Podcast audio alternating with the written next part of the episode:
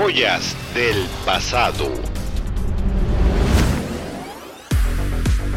Pasado en el que es considerado el mejor clase C de la historia, el C43 AMG fue la cereza del pastel para un modelo que conquistó el segmento. En Joyas del Pasado, hoy te platicaremos del Mercedes-Benz C43 AMG del año 2000.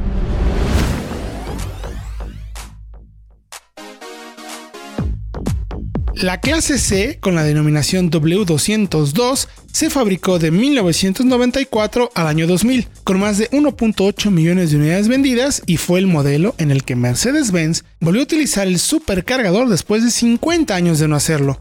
Se ofrecieron una amplísima gama de motores, desde la variante C180, pasando por los ya mencionados compresor o el tope de gama, el C280 con casi 200 caballos, pero llegamos hasta un espectacular modelo, y me refiero al Mercedes-Benz C43 AMG, que lo tuvimos en México por ahí del año 2000. Fue el primer clase C con un 8 cilindros. Tenía bajo el cofre el V8 de 4.3 litros. De ahí el 43, como siempre debería de ser, ¿a poco no? Tenía 306 caballos, 302 libras-pie de torque, y oficialmente conseguía el 0 a 100 km por hora en 6.5 segundos y estaba limitado electrónicamente a los 250 km por hora, aunque algunos andaban por ahí de los 270. De hecho, este motor venía del clase E, aunque modificado para tener una mejor entrega de par. Apenas superada las 3000 revoluciones por minuto, obteníamos el par máximo y además podíamos acceder a una caja automática de 5 cambios con pulsos manuales. Lógicamente, era un tracción trasera y ofrecía unos espectaculares rines de 7 pulgadas, además con llantas mucho más anchas en el eje posterior. 245-40 atrás por 225-45 adelante, como dictan los cánones europeos. La suspensión lógicamente era más firme y también se echaba a mano de unos frenos más grandes, con calipers con la marca AMG pintada y que también eran importados de la clase E de Mercedes. Era absolutamente soberbio en su ejecución, pues además fue el primer AMG armado desde planta por la marca, después de que Daimler comprara al preparador de Affalterbach, como se le llama, Recuerden, los anteriores eran desarmados por la filial deportiva y luego rearmados ya con el sello de AMG.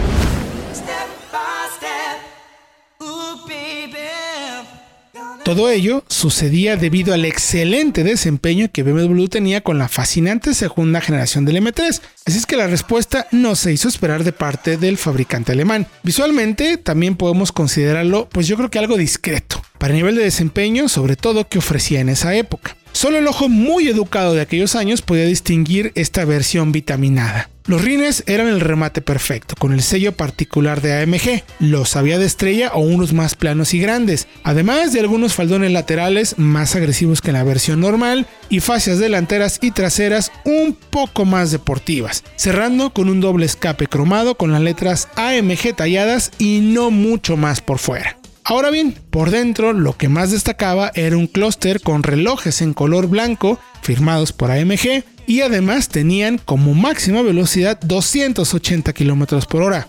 También tenía un volante especial en cuero y unos espectaculares asientos de piel con enormes ajustes laterales. De hecho, este C43 AMG contaba con un sistema de inflado que te permitía estar más o menos sujeto al asiento. Y eso te ayudaba, por ejemplo, en cambios bruscos de dirección, variando la presión que puedas tener en el lateral, en los asientos o incluso el lumbar. A través de una bombita, inflabas y el vehículo o el asiento te detenía. Ante estos ligeros cambios y lo poco que se sabía en aquellos años sobre AMG en México, pues podemos considerar a este C43 como uno de los verdaderos sleepers o lobo con piel de cordero que sacaba varios sustos en autopista quien se le pusiera al lado y que si bien no era explosivo, era brutalmente contundente en acelerar sin parar y todo, eso sí, acompañado de un sonido del V8 soberbio. Cosas curiosas, tenía un control de velocidad de crucero que se activaba con una palanquita muy poco efectiva, tenía unos sensores de reversa posteriores que eran unas pantallas monocromáticas que estaban colocados detrás de las cabeceras de los asientos posteriores y a través del espejo retrovisor podíamos ver estas pantallas que se iban iluminando según nos acercábamos al obstáculo.